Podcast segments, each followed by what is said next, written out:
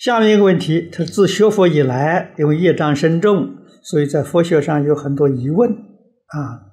在日常生活当中，常常在做事情的时候，不管是高兴和不高兴，都会起很不好的念头啊。我尝试去控制它，例如打坐、拜佛等，都没有办法控制，不再起坏念头。所以，请问老和尚有什么方法可以教我？让我控制坏念头，最好的方法是讲经。你看，天天劝人不要有坏念头，啊？劝别人呢，同时就是劝自己啊。我从这个地方收到的效果最好啊，所以我很上台，喜欢上台去讲啊。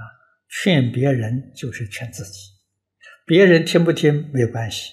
自己劝多了，自自然然他就改了，呃，也没有刻意去改它，自然就改掉了。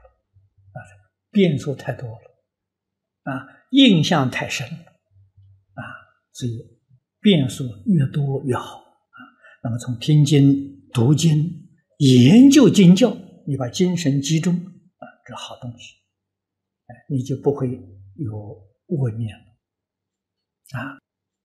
佛经可以，儒家经论也可以，啊，全心全力去研究，啊，你会有心得，啊，会把你这些念头啊改过来。